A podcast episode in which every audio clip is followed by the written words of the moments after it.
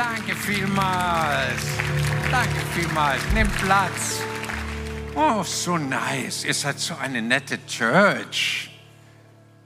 Jetzt normalerweise sagt man an der Stelle Amen. Ja, ihr seid eine nette Church und auch alle anderen, die da sind. So schön hier zu sein. Was für ein herrlicher Tag. Dies ist der Tag, den Gott, der Herr, gemacht hat. Und er wird jetzt gleich durch sein Wort zu dir und zu mir reden. Es ist toll, dass wir einen redenden Gott haben. Eine richtig tolle Sache. Stell dir vor, wir hätten einen Gott und er würde schweigen. Es wäre grausam. Es wäre furchtbar. Und so gut, dass du heute Morgen hier bist. Auch danke nochmal für allen, die alles so schön organisieren, die Gastfreundschaft, auch die schöne Konferenz gestern, all das. Bitte auch meine Kollegen nochmal alle herzlich grüßen hier. Und wisst ihr was? Es ist die größte Sache der Welt, in dieser Zeit leben zu dürfen und zu sehen, was Gott tut. Und wir werden gleich ein bisschen was davon hören, wie Gott sich bestimmte Dinge vorstellt. Aber ich habe gedacht, wir beten noch mal am Anfang. Und äh, wir wollen einfach, vielleicht machst du das gerade mal, legst mal deine Hand aufs Herz. Wir wollen unsere Herzen öffnen für das, was Gott dir sagen will, weil das ist nicht nur was für heute, es ist für den ganzen Rest deines Lebens was, für die Zukunft deines Lebens. Heiliger Geist, ich bitte dich jetzt in Jesu Namen, dass jeder hier in diesem Haus heute Morgen, der gerne von dir hören möchte. Jesus, der gekommen ist, um dich zu hören, nicht Menschen, nicht äußere Dinge, sondern einen Blick in dein Herz rein zu hören und dich zu verstehen. Ich bete, dass du jedem begegnest, dass dein Wort läuft und verherrlicht wird und dass du selber mit deiner wunderbaren Art und Weise, wie du zu uns redest, einfach unsere Herzen berührst heute Morgen. Ich freue mich schon darauf, Herr, und ich liebe dich dafür.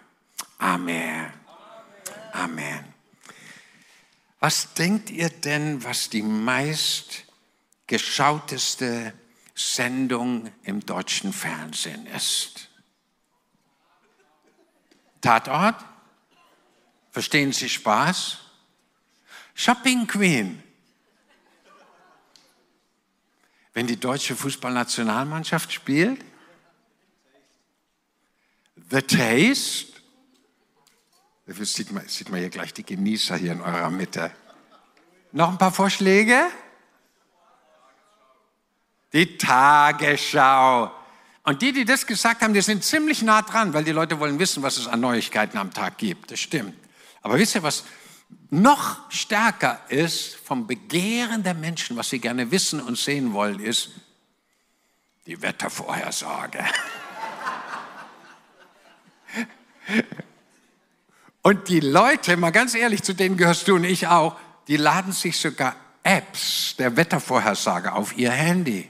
Sogar Mandy, Sandy, Randy laden den Wetterbericht auf ihr Handy. Herzlichen Glückwunsch. Warum? Du willst wissen, wenn du zum Beispiel zum SC Freiburg gehst oder was seid ihr hier? Ähm, Hoffenheim oder Stuttgarter VfB? Ich werde heute Abend beim VfB im Stadion sein und da will ich wissen, wie ist das Wetter? Jetzt ist noch warm hier, schön Rheintal, aber im Stadion heute Abend um halb acht, Abendspiel, da wird es richtig kalt, also ziehe ich mich warm an. Deswegen predige ich mich jetzt heiß, damit ich heute Abend es schön warm habe. Die Menschen wollen wissen, was das Wetter bringt. Und das war schon vor 2000 Jahren so. Jesus hat zu seinen menschlichen Kollegen um ihn herum, zu seinen Freunden, zu den Pharisäern, zu den Menschen der damaligen Zeit gesagt, ihr seid Experten in der Wettervorhersage. Ihr wisst genau den Wetter, Wetterbericht, genau wie du und ich. Ja, du weißt, es wird eine gute Woche, eine regnerische Woche, eine kalte Woche, eine heiße Woche und äh, wir werden Sonne haben oder Schnee oder was. Wir wissen das vorher. Und das wussten die damals schon. Das waren nämlich kluge Köpfe. Und Jesus hat gesagt, das ist auch cool. Das ist gut, wenn man weiß, was morgen für Wetter kommt. Aber noch viel wichtiger ist, noch viel wichtiger, und das wisst ihr sehr, sehr wohl hier, ist, dass wir auch die geistliche Analyse der Zeit, in der wir leben, kennen. Und ich möchte euch mal heute ein bisschen anders ein paar Dinge zeigen über die geistliche Analyse dieser Zeit, in der wir leben. Im Alten Testament, schon viele, viele tausende Jahre vor uns, gab es schon Leute, die konnten das richtig gut. Die hießen die Söhne Issachas. Habt ihr mal von denen gehört? Und die konnten die Zeiten deuten. Die haben kapiert, was um sie herum passierte und haben es geistlich, spirituell gedeutet. Und die lagen richtig, die hatten richtig eine Gabe. Und Jesus sagte zu den Leuten damals, zu seiner Zeit, er sagt, Freunde, Wetterbericht ist gut, ist wichtig, macht weiter so, aber was ihr auch kennen müsst, dass ihr eine geistliche Deutung dessen, was hier um euch herum geschieht, lernt. Vor einigen Jahren hat mir ein Freund, der sich sehr stark mit Zukunftsprognosen und Zukunftsforschern und solchen Leuten beschäftigt hat, etwas gegeben, was ich unglaublich wertvoll finde, weil ich liebe sowas auch. Er hat mir eine Statistik gegeben von Zukunftsforschern, von den wichtigsten Leuten auf der Welt, was die sagen, das ist etwa fünf, sechs Jahre her jetzt, was die sagen, was die Dinge, die wichtigen Dinge und Herausforderungen der Zukunft sind für uns in Deutschland und auf der ganzen Welt. Wollt ihr das mal kurz hören? Ja? Das ist die irdische menschliche Diagnose und Prognose für die Zeiten, in der wir jetzt leben. Prognose Nummer eins, das Wichtigste, was die gesagt haben oder das Herausforderndste ist jede Form von Terrorismus, die auf die Erde kommt. Zweitens, große Herausforderung, soziale Verelendungsdinge, Fallen, wo Menschen zunehmend ärmer werden. Auf der ganzen Welt gibt es immer mehr Menschen, die immer ärmer werden, auch durch die Inflation jetzt zum Beispiel. Drittens, dritte Herausforderung sind Umwelt- und Klimakatastrophen. Jetzt haben wir gerade diesen riesen Wirbelsturm in den USA am Fernsehen miterlebt. Viertes großes Ding, was eine Herausforderung sein wird, ist die Überbevölkerung.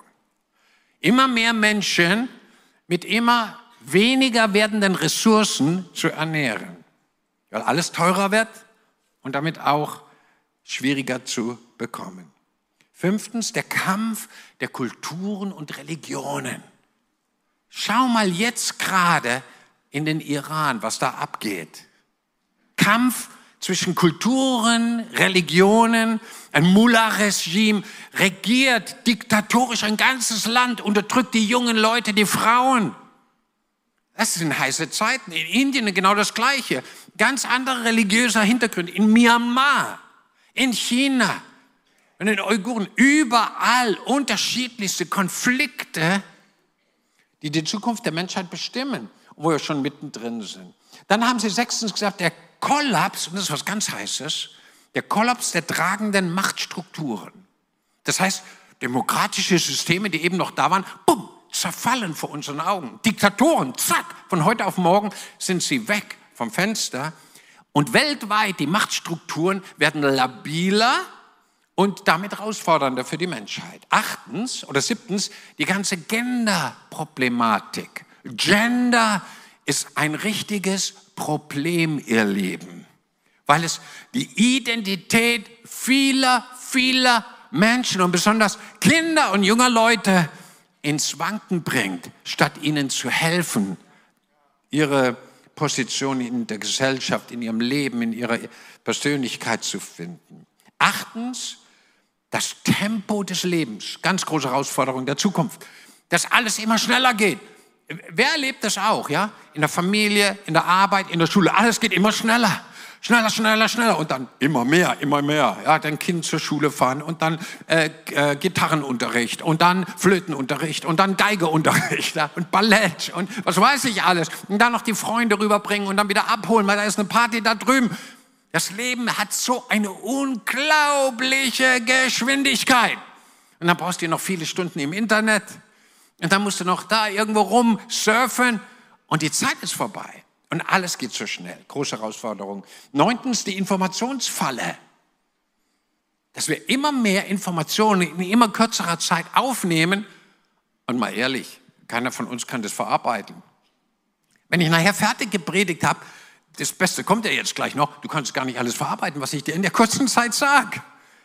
Aber du wirst etwas behalten, was für die Zukunft deines Lebens sehr wichtig ist, weil es kommt von Jesus selber. Und das zehnte und letzte, was in dieser Statistik drin war, was die zukünftige Zeit bestimmen wird, ist die atomare Bedrohung.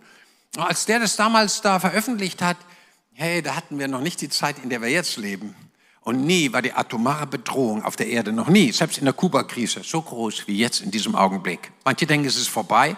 Ihr Lieben, wir müssen beten, dass es vorbeigeht. Das Ding ist noch nicht über den Berg. Das wissen wir auch insbesondere durch den Geist Gottes. So, das ist, was die Welt sagt. Das ist, was die Menschen sagen. Das ist, sind die Prognosen derer, die sich viele Gedanken über die Menschheit gemacht haben, auch über dich und mich, über unsere Länder, über den Globus. Aber was viel wichtiger ist, ihr Lieben, ist, wie Gott diese Zeit sieht. Wie Gott diese Zeit, in der wir jetzt leben, beurteilt. Und mit welchem Blick er auf die Zeit, in der wir jetzt leben und die auf uns Zukunft schaut. Und das ist nochmal eine ganz andere Dimension. Viel, viel weitergehen als alles, was Menschen diagnostizieren können. Und ich würde gerne mit euch ein paar Punkte anschauen heute Morgen, die uns Gottes Sicht über die jetzige, die jetzige und die zukünftige Zeit geben.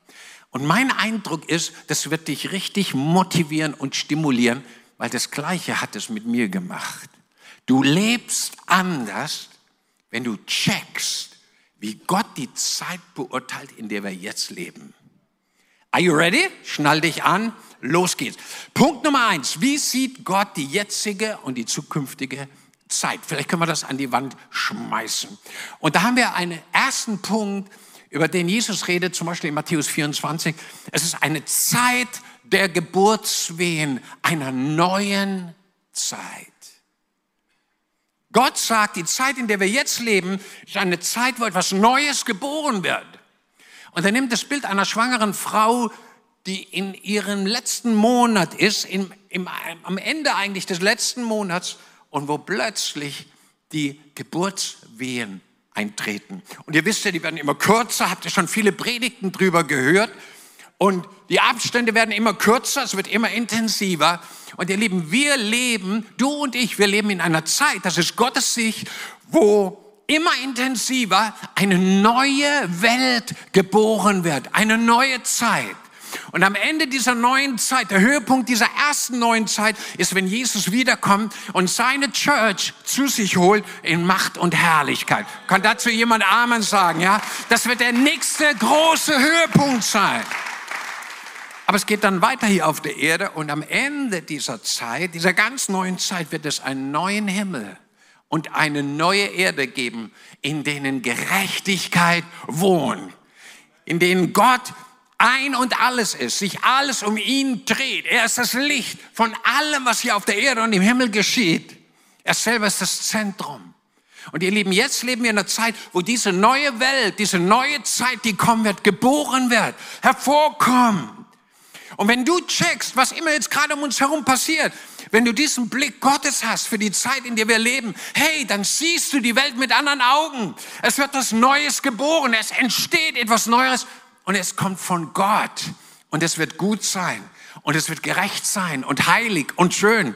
Und wir werden ihn sehen, wie er wirklich ist. Und bei ihm sein von Ewigkeit zu Ewigkeit. Come on, geben wir dem Herrn einen richtigen Applaus dafür. Und diese Zeit, in der wir jetzt leben, diese Geburtswehen, auch für eine Frau ist das so, ist eine Zeit des Übergangs. Das Baby ist schon da, aber es ist noch nicht da.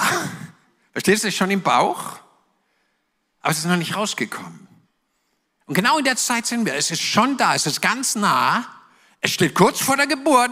Ihr Lieben, wir sind nicht am Anfang der Endzeit, wir sind am Ende des Endes des Endes der Endzeit. Und da wird etwas geboren. Und wenn du die Welt anschaust mit dem Blick und den Augen Gottes, merkst du, alles, was jetzt passiert, in Russland, in China, im Iran, in Myanmar, in Deutschland, mit dem Gas oder ohne Gas, mit, mit Öl oder ohne Öl, es hat was zu tun, dass was Neues geboren wird. Ihr Lieben, ich prophezei über uns allen, gerade wird was Neues geboren. Und Gott will, dass du mit seinen Augen diese Welt siehst. Und du wirst einen anderen Blick haben für dich selber, wenn du durch diese Erde gehst. Das Zweite, was Gott über die Zeit sagt, in der wir jetzt leben, ist, dass es eine Zeit ist, die begrenzt ist. Die Begrenztheit der Zeit. Der Blick Gottes auf das, was gerade passiert ist, das hat alles ein Ende irgendwann. Es ist alles begrenzt. Jesus erzählt eine Geschichte von einem wunderschönen Turm in Jerusalem. Und ich denke, das sah so ähnlich aus wie der schiefe Turm von Pisa. So stelle ich mir das vor. Und dieser Turm hieß der Turm Siloa. Und er stand in Jerusalem, die Leute sind da hingegangen und manche sind da hochgestiegen und haben Jerusalem sich angeguckt und sie haben sich gefreut. Sightseeing pur. Und an diesem Tag, über den Jesus spricht, waren 18 Leute an diesem Turm. Manche sind vielleicht hochgeklettert und haben gesagt, oh, guck mal, wie schön, der Tempel und alles, wie, oh, herrlich, dass wir leben dürfen. Und irgendwas stimmte nicht im Fundament oder irgendein Erdbeben kam. Wir wissen es nicht ganz, ganz genau. Und diese 18 Menschen, die gerade in der Nähe dieses Turmes waren, auf die fiel dieser Turm. Er wurde total zerstört und begrub die Menschen unter sich. Und Sekunden vorher haben sie noch gedacht, das Leben ist das Schönste auf der Welt. Und es war in Sekunden vorbei. Und die Bibel ist viel ehrlicher als viele Menschen heute. Sie redet über die Begrenztheit unseres Lebens auf der Erde. Mein lieber Freund, meine liebe Freundin, dein und mein Leben hier auf der Erde ist begrenzt. Und es wird begrenzt manchmal durch den Tod und manchmal durch die Wiederkunft Jesu, dass er seine Gemeinde zu sich holt. Das ist sehr wahrscheinlich, dass wir das miterleben. Jedenfalls bin ich der Überzeugung, sehr wahrscheinlich, dass wir das miterleben. Und weil das Leben begrenzt ist, weil es endlich ist hier auf der Erde, weil es irgendwann mal aufhört, ist es so wichtig, dass wir diese Tage nutzen. Guck, wenn du 85 Jahre alt bist, da beginnt für mich die ältere Generation, ab 85. So, wenn du jünger als 85 bist, gehörst du für mich nicht zur älteren Generation. Du gehörst vielleicht zur reiferen Jugend oder zu den reiferen jungen Erwachsenen. Aber richtig älter wirst du erst mit 85, 90. Come on! Und dann ist die Wahrscheinlichkeit, dass dein Leben vielleicht vom Natürlichen her gesehen kürzer ist. Vielleicht lebst du nur noch fünf Jahre. Schau, meine Schwiegermutter liegt jetzt im Sterben. Sie ist 83 Jahre. Vor einem Jahr ist mein Schwiegerpapa gestorben. Und sie hat noch ein schönes Jahr gehabt. Und dann wurde sie vor wenigen Monaten, hat man gefunden, dass sie Krebs hat. Und Gott hat uns gesagt, das ist die Krankheit zum Tode bei ihr. Das ist, woran sie sterben wird. Das ist, was die Bibel sagt. Es gibt Krankheit zum Tod. Und sie wird mit dieser Krankheit sterben und in die Ewigkeit gehen. Und weil wir das wussten, haben wir alles dran gesetzt, dieser Mama von meiner Frau das Evangelium zu bringen, für sie zu beten, dass sie im Frieden mit Gott in die Ewigkeit gehen kann. Hey, und ich glaube, das ist uns gelungen. Inzwischen ist sie nicht mehr ansprechbar, sie liegt nur noch im Bett und irgendwann in den nächsten Wochen wird sie in die Ewigkeit gehen und zu ihrem Herrn, zu Jesus gehen. Und schaut, das Leben ist begrenzt. Es ist einfach begrenzt. Mein Papa, meine Mama sind gestorben weil das Leben begrenzt ist. Es war irgendwann zu Ende. Und ich habe mir fest vorgenommen, mit dem Blick und der Sicht Gottes, ich will die Zeit, die mir noch bleibt, ich will sie einfach nutzen für die größte Sache der ganzen Welt, nämlich dass Jesus überall bekannt wird, durch die Medien, durch persönliche Gespräche, wo immer Gott eine Tür öffnet, zu Politikern, zu Sportlern. Heute Abend bin ich da im Stadion, weil einer der Trainer vom VfB jetzt ein enger Freund von mir ist und die Karten besorgt und Vitamin B und alles, das kennt er ja. Heute Morgen konnte ich wunderbar mit, mit, dem, mit dem Trainer und dem Physiotherapeut von der Nationalmannschaft von, von, von unseren Kletterern hier sprechen, der hier in die Kirche geht. Ich glaube, dass die ganze Sportwelt Jesus kennenlernen soll, weil er ist der Sieger, er ist der Triumphator und es liebt ein Sportler. Er liebt Sieg, er liebt Triumph, er liebt es, wenn man als Erster über die Ziellinie geht. Und Freunde, wir brauchen den Blick. Wir brauchen den Blick, den Gott uns gibt. Die Zeit ist begrenzt. Keine Hektik, kein Stress, aber Weisheit. Weisheit. Schon im Alten Testament steht, Herr, lehre uns, dass wir sterben müssen, damit wir klug und weise werden. Und lass uns auch darüber reden, auch in unseren Kirchen. Das Leben ist begrenzt. Und wer das sieht und weiß und das in seinen Alltag mit einbezieht, der ist klug. Wir waren immer mit einem Jungen, der ist Hansi. Also wir waren in Urlaub als Familie und wir haben den getroffen in Italien. In Caorle in der Nähe von Venedig am Strand. Die waren immer zur gleichen Zeit aus Bayern dort am Strand im gleichen Hotel, wo meine Eltern waren und wir als Kinder waren mit dabei und da war immer der Hansi da. Und ich weiß, drei, vier Mal, das war mein bester Freund da am Strand und einmal im Jahr habe ich ihn gesehen. Und eines Tages werde ich mein Leben nicht vergessen. Zehn, elf Jahre war ich dann, kam aus Bayern ein Brief und um den Brief rum war so ein schwarzer Rand. Das hat mich so irritiert. Dann haben wir den geöffnet, da war so ein Bild drin vom Hansi, schwarz-weiß, süß, so ein Konfirmations- oder Kommunionbild mit Kerze. Und dann haben wir gelesen und sagen, der Hansi ist nicht mehr da. Ich konnte es überhaupt nicht glauben. Er stand an einer Haltestelle in München, in Bayern. Und ein Bus kam, er ist unter den Bus gekommen und war von einer Sekunde auf die andere nicht mehr am Leben. Als kleiner Junge. Und ich habe als kleiner Junge schon, habe ich Jesus noch gar nicht gekannt, noch gar nicht gläubig war, ich habe ein Sens, ein Gespür dafür bekommen, das Leben ist so begrenzt und man muss sich damit auseinandersetzen. Das macht was mit dir. Du weißt nicht, wie lange du lebst. Und Gott sagt, es ist der Blick von mir auf dieses Leben. Und ich möchte, dass du diesen Blick ganz scharf auch für dich hast, weil es motiviert und stimuliert dich, die Zeit auszukaufen, in der wir noch leben. Das Dritte, was Gott sagt, ist, dass die Zeit, in der wir leben, eine Unsicherheit in sich hat. Hebräerbrief Kapitel 12 sagt, dass es überall Erschütterungen geben wird. Das ist von Gott her vorhergesehen. Das hat er schon vor tausenden von Jahren vorhergesehen, damit das Unerschütterliche bleibt. Das heißt, es wird Dinge geben, die die Menschheit als Ganzes verunsichern. Die Bibel sagt im Lukas-Evangelium, die Menschen werden schreien vor Angst und vor dem, was da kommen wird. Alles auf der Erde, ihr Lieben, jedes Land, alles auf der Erde wird erschüttert werden aus einem einzigen Grund damit das Unerschütterliche bleibt, nämlich das, was göttlich ist, was vom Herrn kommt. Sein Reich ist ein unerschütterliches Reich. Wer zu Jesus gehört, wird nicht wanken müssen in schwierigen Zeiten. Und wer sein Haus, sein Lebenshaus auf das Tun des Wortes Gottes baut, der hat sein Haus auf Felsen gegründet, wird nicht erschüttert werden können, wenn die Stürme kommen. Und es ist so wichtig, dass wir diesen Blick Gottes, ich rede über das, wie Gott diese Welt und diese Zeit sieht, dass wir ihn intus haben. Es wird alles erschüttert werden. Und jetzt verstehst du plötzlich, was um dich herum hier passiert. Das ist unter der Zulassung unseres Schöpfergottes. Das hat er vor tausenden von Jahren vorhergesagt. Es wird alles erschüttert werden, damit das Unerschütterliche bleibt. Und jetzt möchte ich dir was sagen heute Morgen.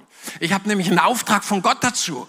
Es ist so entscheidend, dass du auf das baust, was unerschütterlich ist. Es ist nicht dein Geld, es ist nicht dein Geschäft, es ist nicht deine Beziehung zu irgendwelchen wichtigen Leuten, sondern das Allerwichtigste in deinem Leben ist deine Beziehung zu Gott. Ist das Königreich, die Königsherrschaft Gottes, weil das Königreich Gottes ist ein unerschütterliches Reich. Und das Tun des Wortes Gottes, deswegen musst du es kennen und hören hier, die Predigt hören. Du kannst nicht einfach wegbleiben aus der Church. Das geht gar nicht.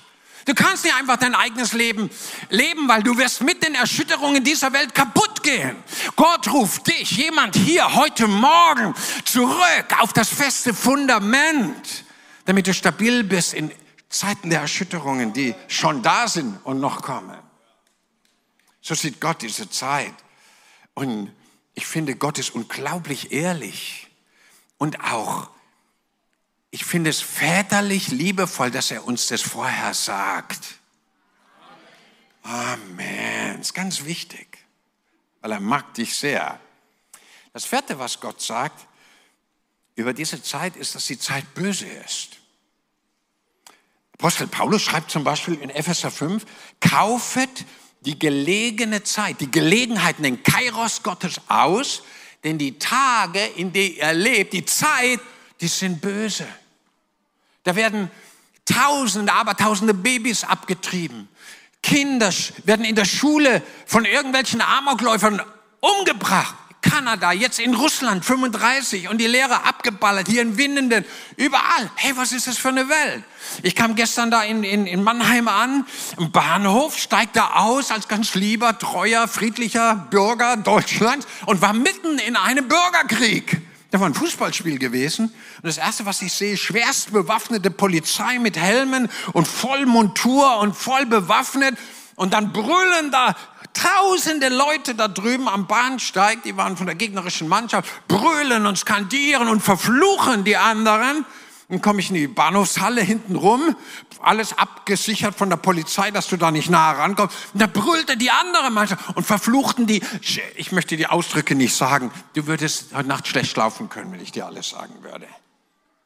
Und da kommt über Nacht ein Präsident Putin, fällt in ein Land ein, das ihm nicht gehört und versucht es zu annektieren zerstört das Leben von Zehntausenden, auch seiner eigenen Soldaten. Deswegen müssen wir für diesen Mann beten, ihr Lieben, dass Gott sein Herz abwendet vom bösen Tun. Wir müssen ihn segnen. Apostelgeschichte 3, dass Gott sein Herz abwendet vom bösen Tun. Wenn wir es nicht tun, wer soll es denn sonst tun? Damit wir Frieden haben und ein ruhiges Leben führen können. Deswegen müssen wir für Politiker beten. Manche Christen schimpfen permanent über Politiker und so weiter. Das ist die größte Sünde, die man tun kann, weil du machst den Zustand damit schlimmer und bist kein Faktor der positiven Veränderung. Wir müssen für unsere Politiker auch hier im Land beten. Naja, schrecklich. Nicht mal die Minister haben Ahnung, was hier im Land läuft und wie es im Mittelstand geht. Ja, leider scheint es manchmal so zu sein. Aber deswegen müssen wir für sie beten. Hey Freunde, wir müssen. Jetzt ist die Zeit. Das ist, was Gott sagt. Kann irgendjemand hier Amen sagen? Jetzt ist die Zeit, wo Gottes Volk aufstehen muss. Und wo Gott sagt, hey, ich nehme dich als ein Faktor der Veränderung in dieser Zeit, weil wenn du meinen Blick hast, wirst du anders leben. Ganz wichtig. Zeit ist böse. Passiert unglaublich viel Böses hier. Mord und Totschlag und Korruption und weltweit und die Frauen da im Iran, was da gerade passiert. Die ganze Bevölkerung wird da abgeschlachtet auf den Straßen, einfach so, nur weil sie für Freiheit demonstrieren. Jesus ist viel ehrlicher als viele Christen. Die Welt und die Tage, in denen wir leben, ist böse. Und deswegen ist es so wichtig, dass die Guten aufstehen. Die, die von Gott gereinigt sind die, die Heiligen des Allerhöchsten sind, die auserwählt sind vor Grundlegung der Welt. Hey, das bist du und das sind wir. Wir müssen aufstehen und das Gute proklamieren, das Gute tun, denn diese Tage sind böse. Und etwas Fünftes, wie Gott diese Zeit sieht. Er sagt, diese Zeit, in der ihr lebt, sind auch Zeiten der Prüfungen. Zeiten, wo Versuchungen kommen. Ganz oft steht es im Neuen Testament. Und Gott sagt, ihr müsst aufpassen. Lass dich nicht verführen, lass dich nicht versuchen. Das ist ganz, ganz wichtig für dich und für mich. Und Gott will, dass du seinen Blick hast. Gott sieht die ganze Erde. Jeder Mensch wird in dieser Zeit versucht werden. Versucht werden, das Böse zu tun, versucht zu lügen, pervers zu sein, in Gender-Dinge reinzukommen, das Wort Gottes äh, zu, zu nicht ernst zu nehmen äh, Arroganz und Stolz zu sein, alles besser zu wissen, als Religiöser in der, in der Kirche zu sitzen und zu sagen, was schwätzt denn der da? Und an allem rumnörgeln, an allem rumkritisieren und schon bist du verführt. Und der Herr sagt, lass dich nicht verführen. Lass dich nicht verführen. Es ist eine Zeit der Scheidung der Geister. Jetzt pass mal auf, es ist ganz wichtig, dass du das weißt, weil es ist Gottes Sicht. Die Bibel sagt, am Ende der Zeit da wurde Samen gesät auf den Acker Gottes. Viel guter, guter Same. Und das waren die Söhne Gottes, die Söhne des Guten. Und in der Nacht, als alles schlief, kam ein Feind und er säte bösen Samen. Das waren die Söhne des Bösen. Und beides wuchs zusammen auf. Das eine war Unkraut, das andere war wunderbarer Same. Und als die Zeit des Endes kam, die Zeit, die Gott schon lange vorhergesehen hat, da wuchs beides auf und das Schöne wurde immer, immer schöner und klarer und sichtbar und fruchtbar. Und das Böse wurde auch immer sichtbarer. Und da kamen die Knechte von dem Besitzer dieses, dieses Ackers und sagten, sollen wir die alle ausraufen und ausreißen, diesen bösen Samen? Und Gott sagt, nein, nein, nein, lass alles wachsen bis zur Ernte. Sonst machst du den guten Samen und die gute Frucht und den Weizen, du machst ihn kaputt. Es wird so sein, dass das Böse und das Gute nebeneinander herwächst. Und es wird unmöglich sein, dass es keine Versuchungen, Verführungen gibt. Aber, ihr Lieben, Gott sagt, mit jeder Verführung, Versuchung, mit allem, was versucht, dich kaputt zu machen, von Gott wegzudrehen, hat Gott sofort einen Ausweg bereit. 1. Korinther 10, Vers 13. Les mal nach. Gott sagt, ihr habt eine Tür, durch die wirst du rauskommen können, auch mit deinem Geschäft, mit deinen Kindern, in der Situation in deiner Schule, wo du irgendwo in die Enge kommst wegen irgendwelcher Dinge. Ich habe einen Ausweg für dich. Das sagt Gott jemandem gerade prophetisch. Ich habe einen Ausweg aus der Situation für dich, wenn du dich an mich hängst. Und es ist eine Zeit, wo Gott, alles was passiert gerade, ist wie eine Zeit der Prüfung. Eine Prüfung, ob du dich an Gott hängst, ob du ihn liebst. Eine Prüfung deiner Treue. Eine Prüfung, ob du auf, alles, was du tust, auf ihn vertraust, auf den König der Könige und den Herrn aller Herren. Spannende Zeit. Und dann hat Gott noch etwas zu sagen. Vers 6, das ist vielleicht das Wichtigste überhaupt. Unglaublich wichtig. Gott sagt, in dieser Zeit, es schaut von seinem Thron und sagt, diese Zeit ist eine Zeit, wo ich dich vorherbestimmt habe. Du, der du heute Morgen hier bist, dass du in dieser Zeit leben sollst. Ich möchte, dass du in dieser Zeit lebst, weil ich weiß, mit dir zusammen kann und werde ich durch diese Zeit gehen und du wirst einen Unterschied machen. Durch dich werde ich in dieser Zeit der Prüfungen, der Unsicherheit, der Bosheit, der Begrenztheit und der Geburtswegen, ich will durch dich meinen Sohn, meine Tochter einen Unterschied machen, mitten in dieser Zeit. Und du sollst deswegen auch einen Blick für diese Zeit haben, wie ich diese Zeit sehe. Und das Wichtigste, was Gott in dieser Zeit sieht, bist du. Come on. Das Wichtigste, was Gott in dieser Zeit sieht, bist du, sein Sohn und seine Tochter. Du sagst, wo steht das in der Bibel? Du sagst, wo können wir das in der Heiligen Schrift lesen? Apostelgeschichte 17. Muss man lesen, diese gigantische Rede des Apostel Paulus auf dem Areopag in Athen, im Zentrum der Weltmacht der Griechen damals, vor, vor langer, langer Zeit. Und auf diesem Areopag dort oben, Postgeschichte 17, 26, sagt Paulus zu allen versammelten Leuten dort, und er, der Gott des Himmels und der Erde, der Schöpfer, der die Zeit jetzt mit seinen Augen anschaut, er hat die Zeiten und die Wohnsitze seiner Leute auf der ganzen Erde festgelegt und vorherbestimmt. Da steht ein ganz starkes griechisches Wort. Vorherbestimmt. Das ist prädestinativ. Da hat Gott seine Hand schon vor Grundlegung der Welt auf dir gehabt und sagt, ich setze dich in diese Zeit und du sollst in Baden-Baden, Karlsruhe, Offenburg, Aachen, Rastatt, Bruchsal, du sollst dort wohnen und in diesem Jahrhundert, in diesem Jahrzehnt, an diesem Tag morgens am Sonntag im Gospelhaus in Baden-Baden sein, weil ich will zu dir reden über diese Zeit, wie ich sie sehe. Und ich möchte, dass du verstehst, sagt dir der Herr heute Morgen. Ich möchte, dass du verstehst, ich habe dich vorhergesehen und vorherbestimmt, in dieser Zeit zu leben und an dem Ort zu sein, wo du jetzt bist. Ich habe die Zeiten und die Grenzen deines Wohnsitzes festgelegt. Und warum hat Gott es gemacht? Danke, dass du gefragt hast. Ganz wichtige Frage. Weil er es wichtig findet, dass es so ist. Du bist kein, nicht per Zufall heute Morgen hier. Du wohnst nicht per Zufall dort, wo du gerade wohnst. Und du lebst schon gar nicht in dieser Zeit per Zufall, sondern Gott hat dich genau in diese Zeit, genau in diese Zeit der Geburtswehen reingepflanzt, weil er einen gigantischen Plan hat mit dir. Du bist dieser gute Same. Du bist sein Sohn, seine Tochter, wenn du es bist. Wenn nicht, heute ist der Tag, dass du zu ihm kommst. Und er sagt, ich möchte dich in dieser Zeit als meinen Sohn, meine Tochter benutzen, einen Unterschied zu machen. Und damit komme ich zum letzten Punkt und zum Abschluss dessen, was Gott uns sagen wird. Diese Zeit, in der wir nämlich jetzt leben, in all dem, was wir schon gesehen haben, ist eine Zeit der Herrlichkeit.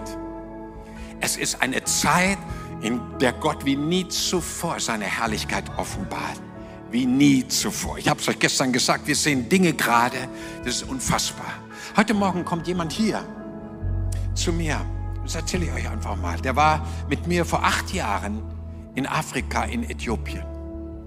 Und wir sind hochgeflogen auf 3000 Meter, haben heiße, schöne Dinge erlebt mit Gott. Richtig erweckliche Zustände. Und als wir wieder unten waren, in einer großen Stadt, brachten sie einen Mann. Und dieser Mann war stadtbekannt. Der lief splitterfasernackt durch die ganze Stadt. War vollkommen blemblem. Sagt ihr hier blemblem? Oder äh, was sagt ihr? Vollkommen absent-minded. Komplett in Deutschland würde man sagen, verrückt oder, oder, oder höchst geistig gestört, voller dämonischer Mächte. Und an einem Nachmittag brachten sie diesen Mann, allerdings angezogen, okay, auf unsere Terrasse da, wo wir saßen, haben gesagt, könnt ihr nicht für diesen Mann beten? Total entstellt, dämonisiert, total weg. Und dann haben wir dort für ihn gebetet, böse Geister weggetrieben. Das ist übrigens sein Auftrag, böse Geister wegzutreiben. Ganz einfach zu sagen, hau ab, geh, hier ist das Reich Gottes. Und Gott ist stärker als du. Raus in Jesu Namen. So, es ist so. Wenn Leute Angst haben, nachts Dämonenbesuch haben, hey, geh du hin und schick die Dämonen weg. Die müssen gehen, weil du hast Vollmacht, im Namen Jesu Christi zu binden und zu lösen. Das Reich Gottes zu verkündigen.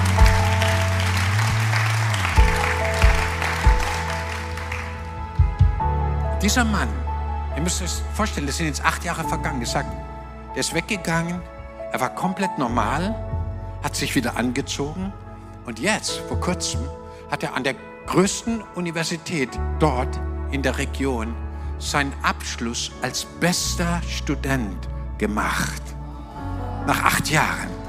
Wir haben gesagt, wow, das hat sich gelohnt. Und was soll ich sagen? Das ist ein winziger Hauch von der Herrlichkeit, die gerade läuft. Ich weiß nicht, ob du weißt, dass jeden Tag weltweit 200 bis 300.000 Menschen zu Gott finden. Jeden Tag hunderttausende Menschen weltweit geheilt werden durch die Kraft Gottes. Weltweit jeden Tag hunderttausende befreit werden von bösen Geistern. Das Evangelium ist unaufhaltsam. Und dieses Evangelium von der Herrschaft von Gott, dass Gott regiert, dass er alle Macht hat im Himmel und auf der Erde, wird verkündigt werden, auf der ganzen bewohnten Erde. Und dann wird erst das Ende kommen. Ihr Lieben, in der Zeit leben wir. Es ist eine Zeit der Herrlichkeit. Paulus sagt, Paulus sagt, heute ist der Tag der Errettung. Der Tag, wo Gott sein Heil auf Menschen ausgießt, auch hier in Baden-Baden. Heute, wenn ihr seine Stimme hört, das heißt, Gott redet im Heute zu deinem Herzen. Er möchte nur, dass du es öffnest. Heute, wenn ihr seine Stimme hört durch die Predigt, verschließe dein Herz nicht. Sag Gott zu dir.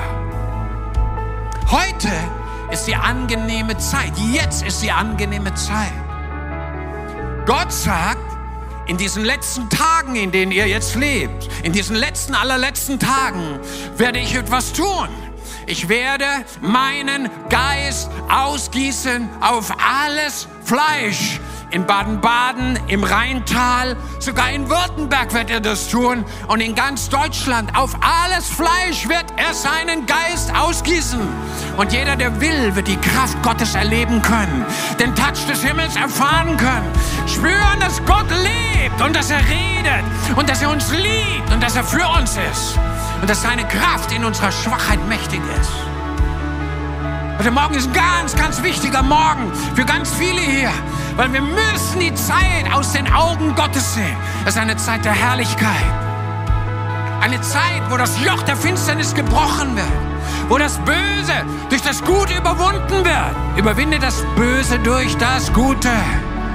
Wo die Erschütterungen dazu dienen, dass das unerschütterliche Reich Gottes offenbar wird. Und das, was begrenzt ist an der Zeit, genutzt wird. Wie nie zuvor. Das Volk Gottes aufsteht.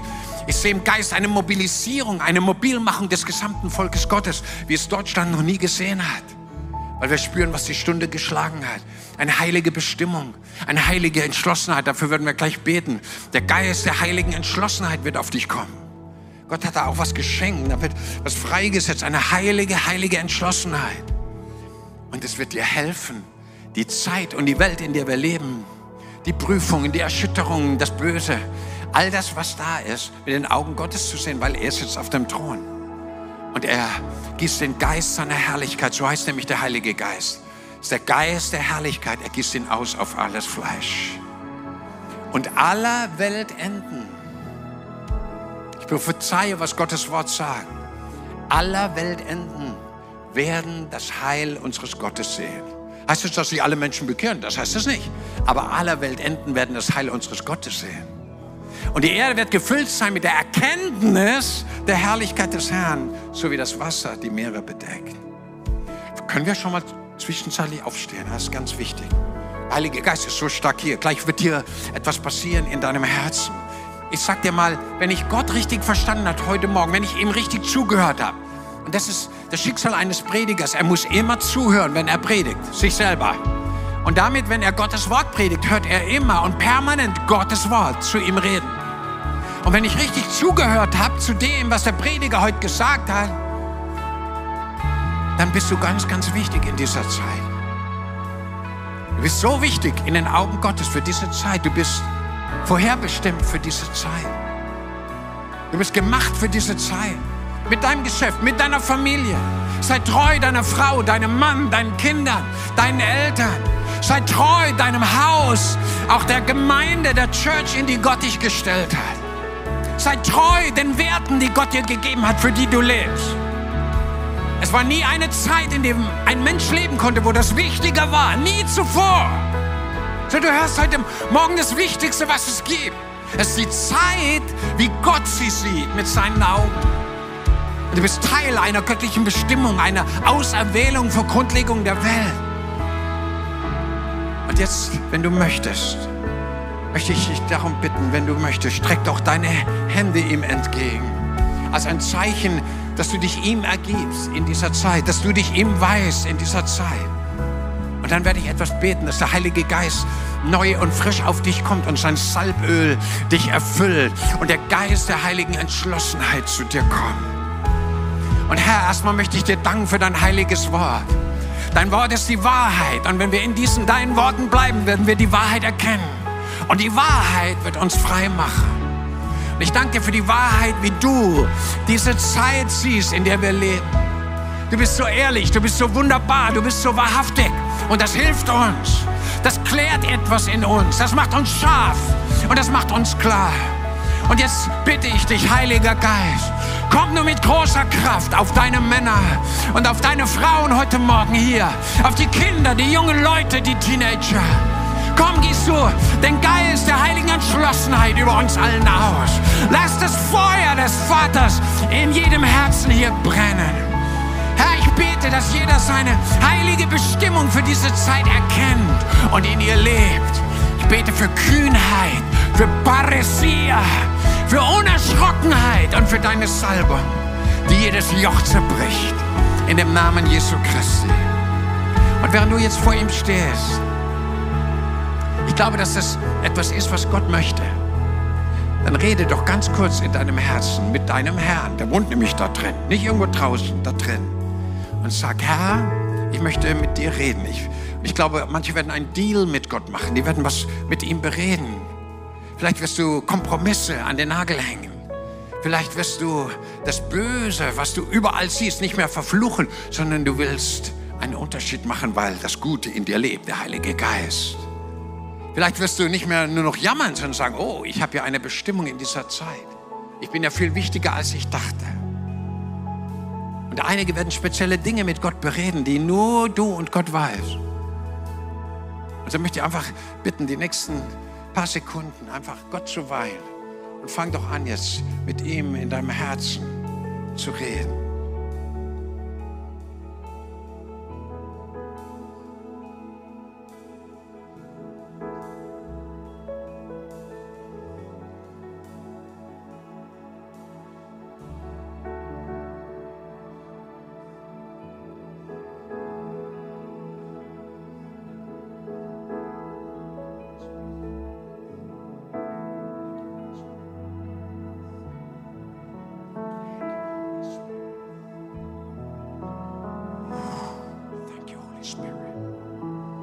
Heilige Geist geht durch die Reihen überall. Seine Kraft ist so dicht hier. Red weiter mit ihm. Einige bekommen prophetische Eindrücke in diesem Augenblick. Im Namen Jesus, bei einigen wird jetzt ein Joch zerbrochen. Ein Joch der Kompromisse. Ein Joch der Lauheit gebrochen in Jesu Namen. Und der Geist der heiligen Entschlossenheit, er brütet über dir der Geist damals bei der Schöpfung über den Wassern gebrütet hat.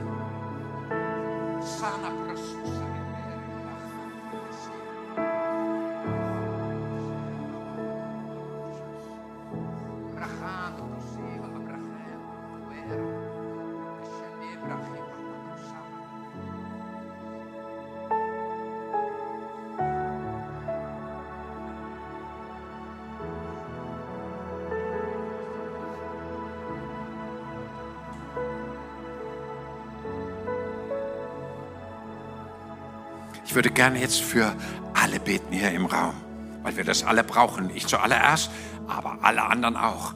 Ich würde gerne für Furchtlosigkeit beten. Es kommt eine Zeit, wo wir eine Furchtlosigkeit geschenkt bekommen von Gott, wie, wie wir das noch nie kennengelernt haben, weil so viel Angst und Furcht durch die Medien, alle möglichen äh, Herzen von Menschen belagert. Und deswegen äh, lass uns die Zeit nutzen, in einer Kirche Angst zu zerbrechen. Weil Angst ist ein Geist. Und äh, Gott hat uns nicht einen Geist der Angst und Furcht gegeben, sondern der Kraft der Liebe und Besonnenheit. Ein Geist der Angst gehört nicht zu dir. Und deswegen erlaub mir kurz, dass ich alles wegschicke, was da an Angst dein Herz schwer machen will. Darf ich das tun? Ja, da brauchst du richtig eine Genehmigung, dass man das macht. Wenn du möchtest, heb doch deine Hände kurz auf. Das ist ein Zeichen, dass du von Gott das empfangen möchtest. Hm, seine Kraft ist so stark hier.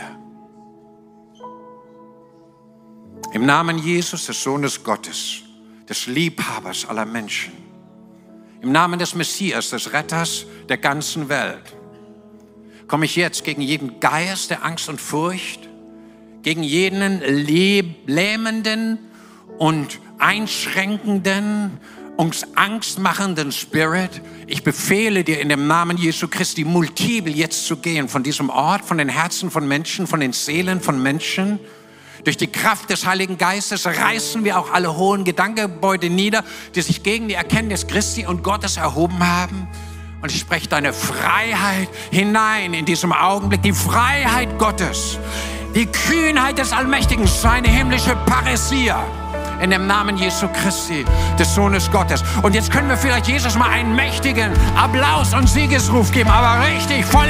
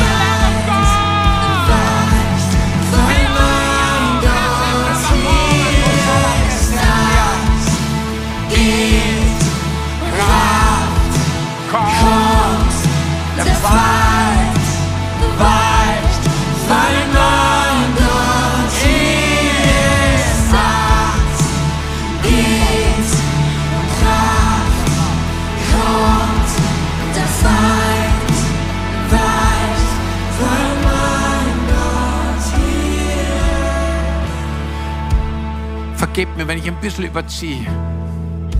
Der Markus genehmigt es sicher, ausnahmsweise. Weil ich muss noch was ganz, ganz Wichtiges tun. In dieser Zeit können wir nicht ohne Jesus, seine Liebe, seinen Schutz, seine Kraft laufen. Das geht gar nicht. Und deswegen möchte ich jetzt Menschen ganz nah an das Herz von Jesus rufen, die vielleicht den Kontakt mit ihm verloren haben oder weggegangen sind von ihm oder die ihn noch nie kennengelernt haben. Können wir kurz, ganz kurz unsere Augen alle schließen, auch oben auf der Empore. Auch am Livestream ist wichtig, dass du gut zuhörst. Jesus ist gekommen, um zu suchen und zu retten, was verloren ist. Ohne ihn sind wir verloren in dieser Welt, auch verloren in unserer Schuld und Sünde, verloren in unserer Gottesferne und wir sind ausgeliefert dem, was da kommt. Aber mit ihm, mit ihm haben wir den Schutz und die Kraft, die wir brauchen in dieser Zeit. Und äh, vielleicht bist du, vielleicht sind Sie heute Morgen hier. Sie haben vielleicht noch nie Ihr Leben ganz bewusst Gott anvertraut, diesem wunderbaren, liebenden Schöpfer des Himmels und der Erde. Oder Sie haben das früher schon mal getan und Sie sind irgendwie weggekommen davon. Du bist irgendwie weggekommen. Und ich möchte etwas sagen, jetzt ruft dich Jesus zurück. Es ist kein kein Zufall, dass du heute Morgen hier bist. Er ruft dich selber, nicht ich. Er ruft dich zu sich, an sein Herz. Und wenn unsere Augen geschlossen sind, möchte ich fragen, wer ist heute Morgen hier, der jetzt weiß in seinem Herzen, ich will mein Leben ganz neu oder zum ersten Mal in die Hände Gottes legen. Ich möchte zu ihm zurückkehren, zu meinem Gott, zu meinem Schöpfer, zu meinem Erretter. Ich möchte ihm mein Leben weihen. Ich möchte ihm nachfolgen. Ich möchte ihn um Vergebung für Schuld und Sünde bitten. Und ich möchte, dass er in mein Herz hineinkommt. Wenn Sie das sind, wenn du das bist, tu folgendes, streck deine Hand, wo du gerade bist, ganz weit aus zu ihm, als ein Zeichen und sag, Jesus, hier bin ich, komm du jetzt in mein Leben hinein. Und Gott sieht die vielen Hände, so viele. Dankeschön, Dankeschön, Dankeschön, Dankeschön, Dankeschön, Dankeschön, Dankeschön, Dankeschön, Dankeschön. Dankeschön. So viele Menschen, ich kann nicht mehr zählen. Danke, danke, danke, danke. So viele. Lass deine Hand kurz ausgestreckt. Wenn du noch hier bist und etwas dich zurückhält, jetzt zu Jesus zu kommen, ich rufe dich noch ein letztes Mal. Streck deine Hand aus zu ihm und sag, Jesus, hier bin ich. Mach du heute Morgen mein Leben neu. Und Gott sieht deine Hand auch noch. Und jetzt würde ich gerne Folgendes tun. Ich würde gerne mit uns alle beten. Beten heißt mit Gott reden, mit der wunderbarsten Person im ganzen Universum, mit dem Freund der Menschen. Und lass uns das vielleicht laut tun. Ich bete es uns laut vor. Und wir alle zusammen im ganzen Saal, oben auf der Empore, wir beten es laut hinterher, auch du am Livestream. Ja? Lass uns alle zusammen beten als eine Proklamation. Ich bete es uns laut vor und wir beten es laut hinterher. Herr Jesus Christus, ich glaube, dass du Gottes Sohn bist. Dass du am Kreuz für meine Schuld gestorben bist. Sei du der Herr meines Lebens. Ich sage mich los von allen falschen Herren. Und ich erkläre, sei du mein Gott. Vergib mir alle meine Schuld und mach mich weiß wie Schnee führe und leite du mich in das Leben, das du für mich bereitet hast. Ich vertraue dir. Amen.